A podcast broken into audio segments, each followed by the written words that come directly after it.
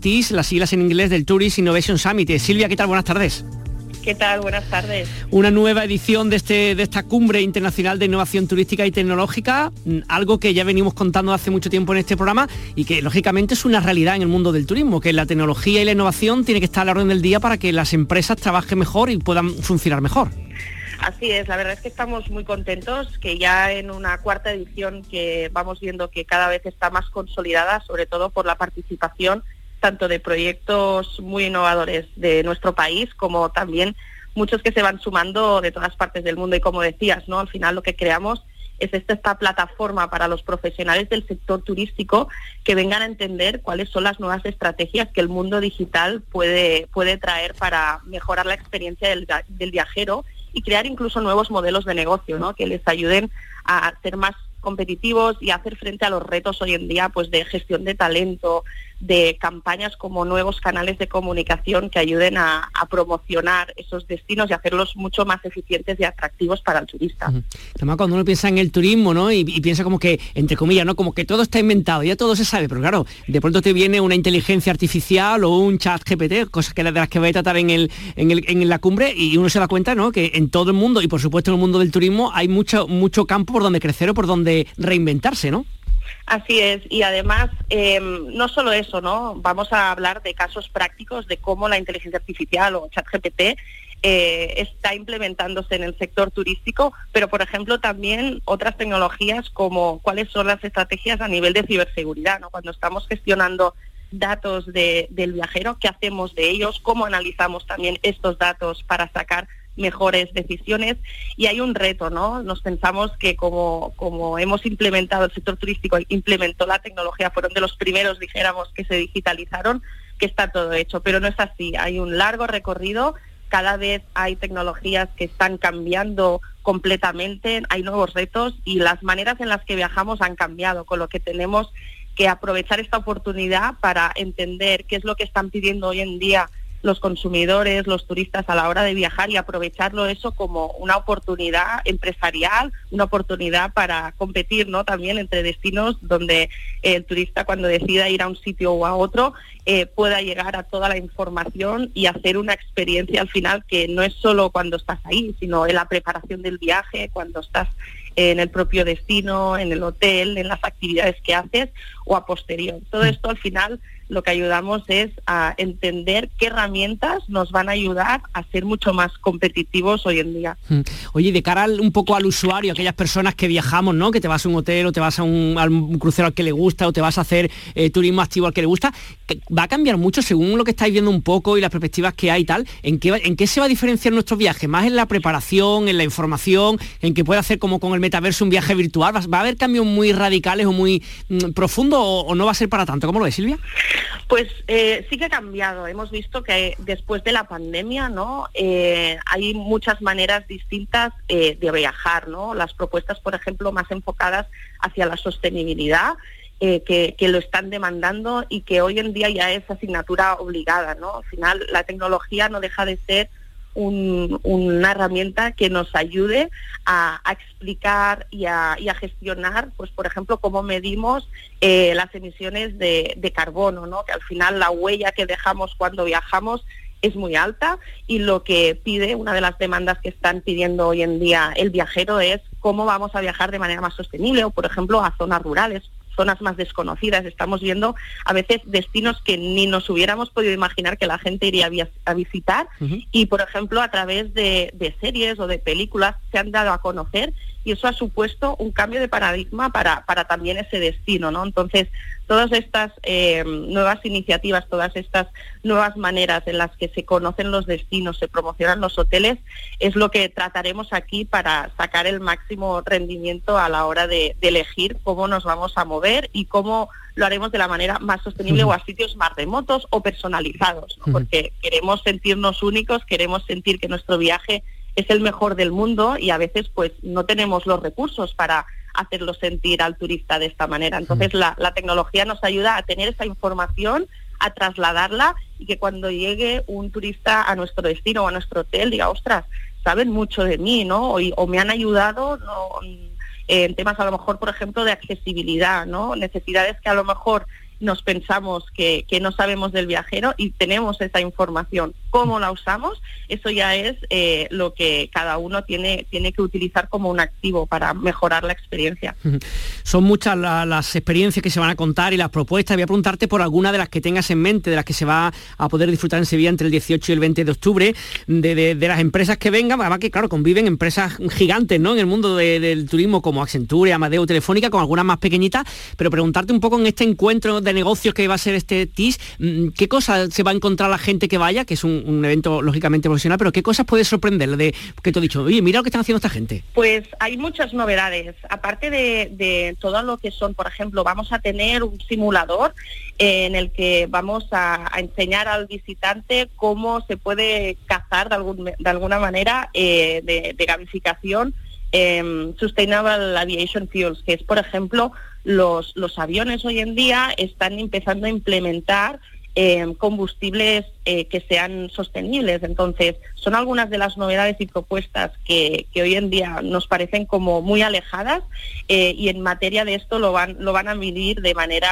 muy experiencial. Van a ver también Em, herramientas de realidad virtual que comentabas, ¿no? que se están aplicando en el mundo cultural para que tú, por ejemplo, cuando vas a, visitar, pues no sé, unas ruinas, por ejemplo, que, no te imaginas lo que había ahí detrás, te pones unas gafas y ves cómo con recreaciones, eh, como si fuera una película, cómo se vivía en, esos tiempos. Luego hay una parte como más de herramientas más operativas de gestión que son eh, tanto más importantes, ¿no? Al final, eh, que te decía de, dashboards a lo mejor que puedan ayudar a tomar decisiones de estos datos, ¿no? que son tan importantes, o herramientas que te miden el impacto que tiene el, turismo y, los movimientos que hacen los turistas para tú al final ofrecer una propuesta de valor o otro tipo de actividades para desgentrificar ciertas zonas a veces que quizás sabes, tienes la información de que sabes que se concentran en unas zonas u otras, ¿no? Entonces puedes ofrecer distintas propuestas para ayudar a que se diversifique y se trasladen también a otro tipo de, atractivos que pueda tener un destino.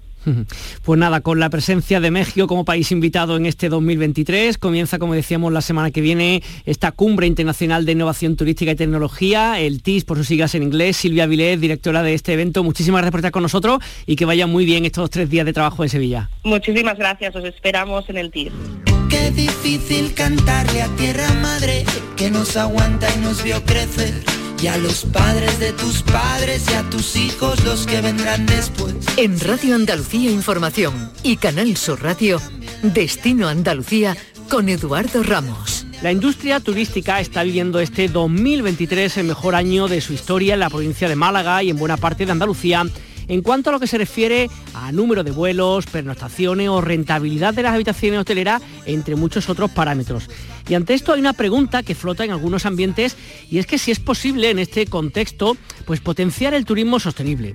Green and Human es una asociación colaborativa sin ánimo de lucro que tiene como objetivo impulsar un modelo de turismo sostenible, nace con el afán de ayudar a empresas en el sector turístico que no tienen cómo hacer frente a las exigencias del mercado actual y además en breve tiene planificado celebrar en Málaga una agora que se titula, precisamente Turismo Sostenible. A esta hora saludamos a su responsable, a su director general, eh, Juan Manuel Martínez, ¿qué tal? Muy buenas tardes. Hola, buenas tardes, muchas gracias. Gracias por estar con nosotros. La primera pregunta obligada, ¿es posible un turismo sostenible en el contexto y en la situación económica que nos encontramos actualmente en nuestra tierra? Bueno, yo te diría que más que es posible, es que se está convirtiendo en algo imprescindible. Los recorridos que estábamos tomando años atrás, pues ya hemos visto hacia dónde nos van llevando. Y si queremos eh, seguir pudiendo disfrutar de nuestros destinos sin consumir los recursos que tenemos, pues eh, esto va a ser una obligación ya, es una obligación a día de hoy. Sea que es curioso, sobre ese mismo tema estoy pensando, claro, cuando uno ve los parámetros, pueden ser desde los parámetros del Instituto Nacional de Estadística, vuelos en el aeropuerto de Málaga, por poner ejemplo, pernoctaciones en, no sé, en la capital, en Sevilla o en donde sea, parece que lo único que nos cuenta o que cuenta a, una parte del sector y de la clase política son los números, cuánta gente o cuánto se factura, ¿no? Bueno, al, final es, eh, es un sector de actividad económica y las cifras son, son importantes. Lo que pasa es que ocurre una cosa, que es que esta es una actividad que se realiza en entornos donde viven personas.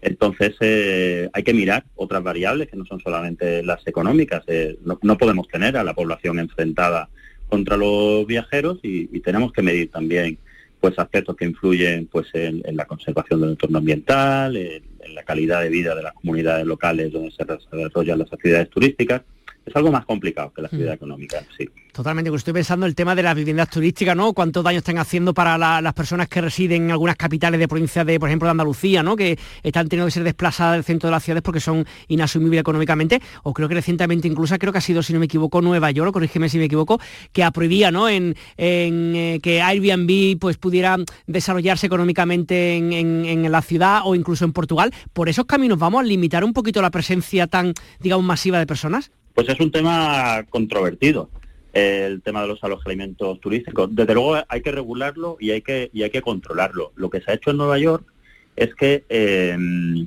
eh, el ayuntamiento ha prohibido que haya alojamientos de, Airbnb por periodos inferiores a un mes, salvo que volvamos al concepto original de lo que era Airbnb, que era pues eh, que el propietario cedía parte de su vivienda y convivía con los viajeros. Entonces ahora Nueva York obliga a que si es un alojamiento de menos de 30 días, sea conviviendo con el propietario de la vivienda, que no es el concepto que nosotros estamos viviendo aquí. Y sí hace falta regular esto. Mira, en Málaga, solamente entre el 2021 y, agosto de este año, el número de viviendas turísticas ha crecido un 45%. Ya hay más de 10.000 viviendas turísticas pensadas en Málaga. Pues esto, lógicamente, es un problema de convivencia si no se regula bien. Pero además es un problema de convivencia, incluso estando bien regulado, si no se vigila el cumplimiento. Entonces, eh, algo, algo tenemos que, hacer. La gente se tiene que ir de los centros de las ciudades porque, el vivir del, día a día pues se hace insoportable, ¿no? Si estamos viviendo en mitad de un perímetro únicamente destinado a alojamiento turístico descontrolado. Mm. estoy pensando, claro, cómo cambia eso también los lugares, sobre, sobre, todo suelen ser los centros urbanos normalmente, ¿no? Cómo cambia, claro, al desaparecer la población local, pues se me ocurre que desaparecen, pues no sé, a lo mejor mm, colegios, porque no hay niños que vayan a esos colegios, ¿no? En esa zona, o a lo mejor desaparecen negocios como tipo mercería o panaderías que ya son sustituidos por otro tipo de negocios para los turistas, transforma las ciudades realmente, ¿no? Desde luego que, la, desde luego que las transforma, estamos viendo eh, en algunas ciudades que incluso los bajos que antes era pues el pequeño comercio, lo que daba vida al pulso diario de la ciudad, pues ahora se están convirtiendo también en alojamientos turísticos. Por esto insisto en que es muy importante establecer una regulación clara que limite el crecimiento desordenado y luego un sistema de vigilancia que, asegure que esa regulación se está cumpliendo bien. Por un ejemplo de cosas que hayáis hecho en Green and Human, tanto que hayáis ya desarrollado, que tenéis en, la cartera, que vaya a dentro de poco tiempo, para que podamos explicarle a la audiencia un poquito qué cosas concretas podéis hacer vosotros. Pues mira, eh, nosotros nos enfocamos sobre todo en ayudar a las empresas más pequeñas a, a aplicar criterios de sostenibilidad como herramientas de gestión. Eh, entonces, eh, en este sentido, nos apoyamos en empresas eh, muy grandes, con mucho conocimiento y mucha capacidad. Pues dentro de Green Afirma pues tenemos a, Viajes El Corte Inglés, está Iberia, está Boris, organizaciones muy grandes y luego muchas muy pequeñas. Para estas organizaciones pequeñas intentamos facilitarle entender cuáles son las nuevas obligaciones que están apareciendo. van apareciendo obligaciones legales, mira, solamente en el año pasado se publicaron del orden de 800 textos legales que estaban relacionados con requisitos de sostenibilidad. Imagina un pequeño hotel, pues que igual son 15, 20 personas en la plantilla que tienen que estar vigilando esto. Es una locura. Entonces nosotros intentamos simplificar esto, traducimos los requisitos legales a, cosas que ellos puedan entender y les ayudamos a implementarlos. Trabajamos mucho también en temas de comunicación, intentando dar voz a organizaciones que ya están trabajando en sostenibilidad y que les está yendo bien. Entonces esto es justo reconocerlo, pero además sirve para inspirar a, otras personas. El Ágora que vamos a hacer ahora el 17 de octubre aquí en, Málaga, que será la segunda edición que hagamos, pues va justo de eso, pues de, hablar y contar casos de éxito de organizaciones grandes, pequeñas, que, ya están consiguiendo eh, aplicar estos criterios de sostenibilidad y que además de la cuenta de resultados pues se encuentran que tienen premio, que, esto genera un, beneficio hmm. para su propia empresa. Porque además de para la, empresa, eh, Juan Manuel, la, ciudadanía empieza a tener conciencia de eso, del tema de la sostenibilidad. Viajamos pensando en esos conceptos, todavía hay gente que no le importa cogerse un avión, irse a Australia, por un ejemplo, pese lo que pese. Hay de todo, como en botica, pero empezamos a ser muy exigentes y hay cuestiones que antes no nos planteábamos y que, y que ahora ya pesan, ya pesan mucho. Además, lo estamos viendo. Hemos tenido una temporada récord eh, en actividad turística, a pesar del incremento de precios que, ha habido por la inflación. a pesar de restricciones, pues hemos tenido como, consecuencia de la sequía, pues muchas playas en las que no había servicio de, duchas, a pesar de restricciones, y sin embargo tenemos récord de, viajeros que se han desplazado. ¿Qué ocurre? Pagamos más y exigimos más. Hmm. Y esta exigencia pues se traduce también en que ya no nos vale, ya no nos vale todo. Queremos que eh, eh, estar en sitios en los que podamos disfrutar de la cultura de, de la zona, que podamos tener acceso a, entornos naturales y que estén bien conservados, que estén limpios. Vamos aprendiendo y al mismo tiempo que nos hacemos responsables, vamos exigiendo que quien está con nosotros sea responsable igualmente. Pues nada, muchísimas gracias por estar con nosotros, Juan Manuel Martínez, director general del Green and Human, y nada, estamos muy pendientes para el próximo 17 de octubre con la celebración de este Ágora del Turismo Sostenible en Málaga. Un saludo, buenas tardes. Muchas gracias, buenas tardes. Hay una cuestión de yo, diría como es de amor a la tierra. Aquí Macaco de Monkey Man. Bueno, yo de Andalucía es que, vamos, me la comía entera. O sea, porque tengo aquí colegas, la amo, cada una de sus ciudades, de sus playas. Me encanta Cádiz, me encanta Sevilla, me encanta Granada, eh, Sacromonte. Soy fan, fan, fan de todos los rincones de Andalucía y sobre todo de la, de la, de la buena vibra, ¿no? De la alegría, eso, a bailar las penas. Viva Andalucía. Seguimos con más informaciones relacionadas con el turismo contadas de una forma un poquito más breve. Benaucaz disfruta de una de sus grandes citas anuales con la celebración de su feria ganadera. Se lleva a cabo hasta el domingo. Virginia Montero, ¿qué tal? Muy buenas tardes. Hola, buenas tardes. Pues así es, organizada por la Asociación de Ganaderos de Benaucaz, es una oportunidad de pulsar la situación de un sector que pasa por momentos complicados. Serán 55 las explotaciones ganaderas con presencia en la feria. El viernes y el sábado irán los niños del colegio para pasear el ganado domesticado. Habrá un desayuno en la plaza del pueblo y padres y niños irán ataviados con ropas de pastores. También habrá demostración sobre cómo se ordeñan las cabras y una exposición de mantas de grazalema.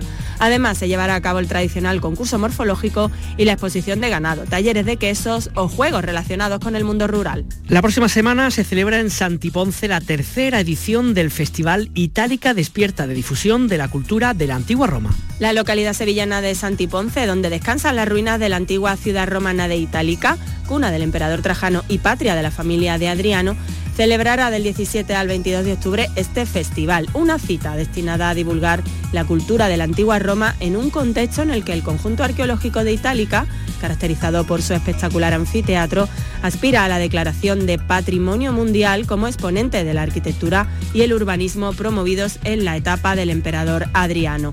Habrá visitas guiadas al entorno monumental, conferencias, recreaciones históricas, talleres y catas de gastronomía romana, entre otras actividades. La localidad malagueña del Burgo retoma el pasado bandolero de su sierra para celebrar la edición número 10 de la recreación histórica Pasión Bandolera. Durante este fin de semana, este municipio de la Sierra de las Nieves volverá a 1840 para representar en sus calles la historia de Agustina, una valiente mujer capitana de bandoleros que se echa a la sierra para hacer frente a las injusticias de la época. Unos 150 vecinos de todas las edades participan de forma directa en esta representación, lo que supone más del 20% de la población. Durante estos días se dan a conocer ocupaciones tradicionales ya olvidadas, tabernas con tapas y chacinas tradicionales, artesanos locales que trabajan la madera o el esparto, una antigua herrería, juegos populares o una era donde faenar el cereal a la antigua usanza. Y un último apunte, Virginia, el muelle de las Carabelas conmemora el 531 aniversario de la llegada de Colón a tierras americanas. Estos días se podrá disfrutar en el entorno de las rávidas de actividades ambientadas en esta época histórica. Se conmemora un nuevo aniversario del primer viaje de Colón a tierras americanas. A través de cuatro jornadas de puertas abiertas, onubenses y visitantes podrán disfrutar un sinfín de actividades, talleres, actuaciones y música ambientada en esa época. El muelle de las carabelas se transforma en un majestuoso decorado que acercará a mayores y jóvenes a la época que transformó el mundo tal y como se conocía hace cinco siglos. Además, las jornadas contarán un año más con divertidos talleres de animación durante todo el día.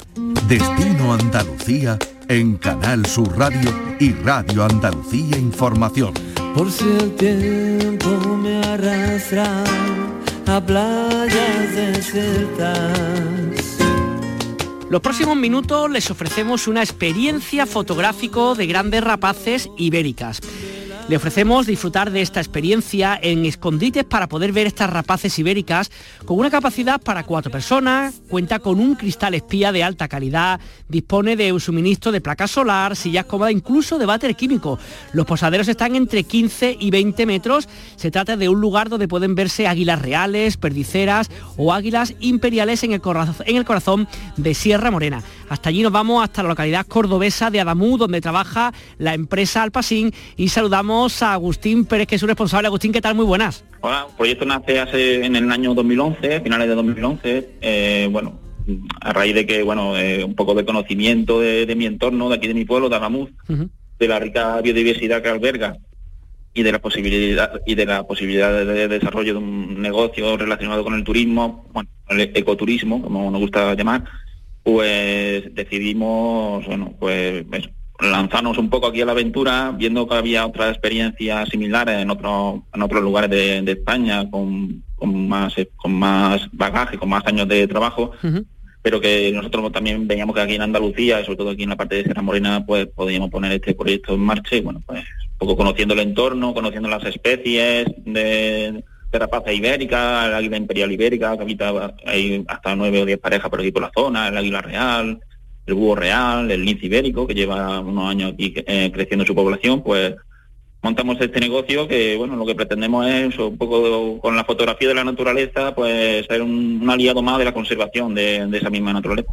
En todo el tiempo, cuando me meto en la página web, ¿no? Y en, la información que he encontrado, habláis, creo que un término inglés que es hide, ¿no? Que es como escondite, y, habláis también de posadero que está a 15-20 metros. ¿Cómo es el lugar, el espacio físico donde se colocan las personas para hacer la foto exactamente? Bueno, las personas, los, clientes que vienen a visitar, ¿no? Tengo que decir que en un porcentaje, en a un 60%, en los últimos años eh, son personas que vienen de otros países, ¿vale?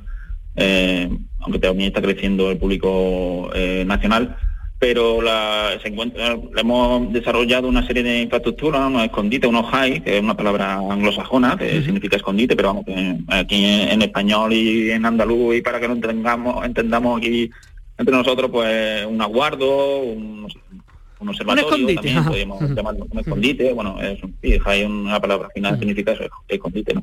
Pues intentamos que sean cómodos, porque en algunos casos van a estar ocho horas, en otros casos a lo mejor una o dos horas, pero en otros casos pueden estar hasta ocho o diez horas en un sitio que van a estar sentados cómodamente, con un cristal espía que se llama, de estos que desde fuera se ve reflejado la fauna y tú desde dentro lo estás observando, eh, eh, pero ellos no te pueden ver a ti, para que se sientan cómodos, relajados, aunque, bueno, evidentemente saben que algo hay detrás del cristal porque el oído lo tienen muy más desarrollado que nosotros, ¿no?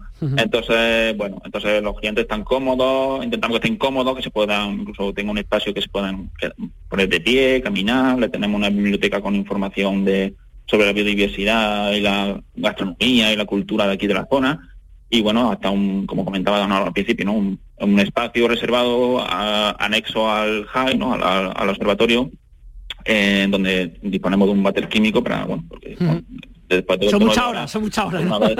se necesita.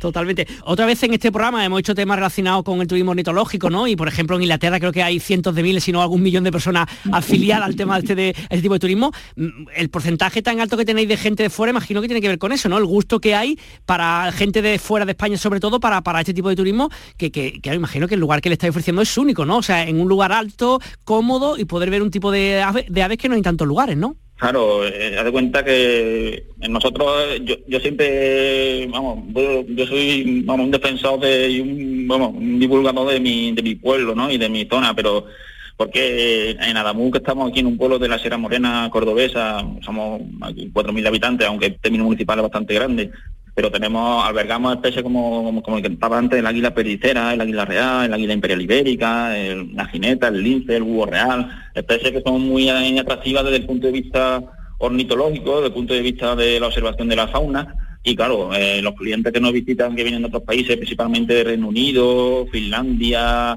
eh, bueno, de lugares tan recónditos como como Israel, Australia, de, la India, que han estado por aquí, pues, pues, vienen a eso, a disfrutar de especies que evidentemente en su, en sus lugares de origen no van a encontrar, aunque tienen otra, otra biodiversidad también bastante rica, pero que las pueden encontrar en un pueblo de 300 kilómetros cuadrados, como tiene mi término municipal, y, sí, vamos, sin salir de aquí la pueden encontrar todas estas y muchas más, hasta cientos de especies diferentes que en otros lugares de España pues tienen que ir moviéndose en distintas comunidades, ¿no? O incluso distintas, en distintos municipios dentro de una misma comunidad. Entonces, bueno, aquí tenemos la suerte eh, por ahora de que contamos con una rica biodiversidad y bueno, pues nosotros hemos visto esa oportunidad de, sacar un provecho a estos recursos naturales al mismo tiempo que colaboramos en su divulgación, en su conservación. ¿no? De las cosas que, comentas con ellos, con el turismo nacional que también pasa por ahí, ¿qué es lo que más le llama la atención, digamos, de lo que le ofrecéis? ¿El sitio físicamente, las aves que se ven en el entorno? ¿Qué es lo que más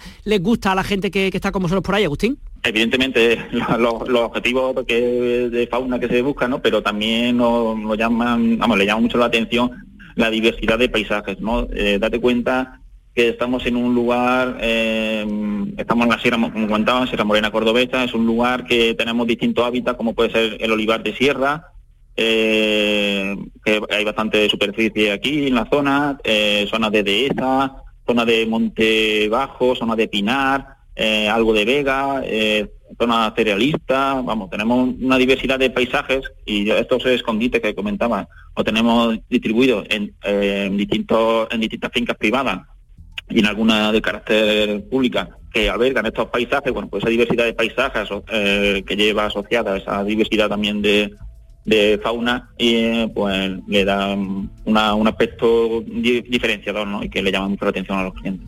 Pues nada, para aquellos que nos estén escuchando, que estén interesados, esta propuesta única la hace la empresa Alpasín, que se encuentra en Adamuz, en Córdoba. Hemos charlado con su responsable, con Agustín Pérez, al que agradecemos que esté con nosotros estos minutos. Agustín, un saludo muy grande y que vaya todo muy bien. muchísimas gracias. Saludos.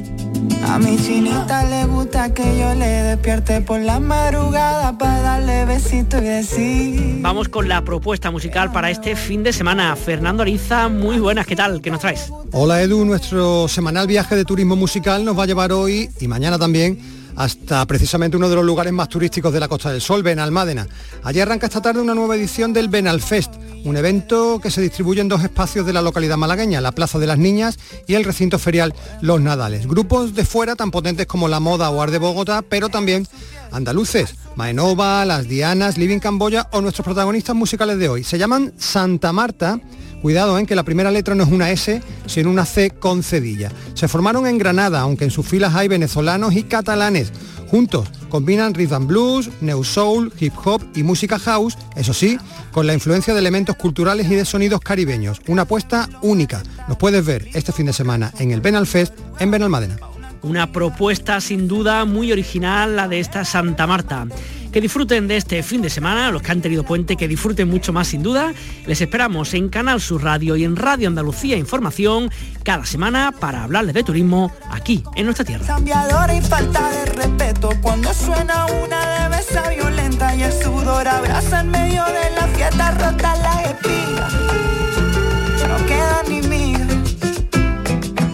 y mi pana, mi mejor amiga.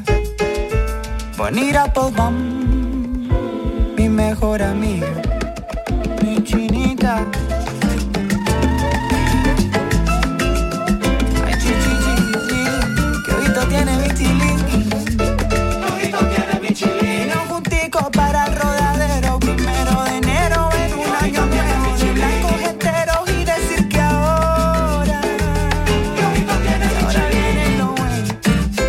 Minutos llegamos a las 7 en punto de la tarde, momento de decirles hasta el próximo lunes a las 3 de la tarde, ya saben que vuelve el Yuyu, y a las 4, de 4 a 7 estaremos nosotros la tarde de Canal Sur Radio. De 6 a 7 les recuerdo que eh, seguimos con el espacio Por tu Salud, también el lunes. Gracias por estar ahí, el lunes seguimos contándoles la vida. Un abrazo enorme, un beso, y ahora les dejo con el mirador. Hasta el lunes. Buen fin de semana. Adiós. Podemos volver. Si tengo avaricia, es de su piel. Ay, su merced, qué bonito se ve. Si tengo venir, vení,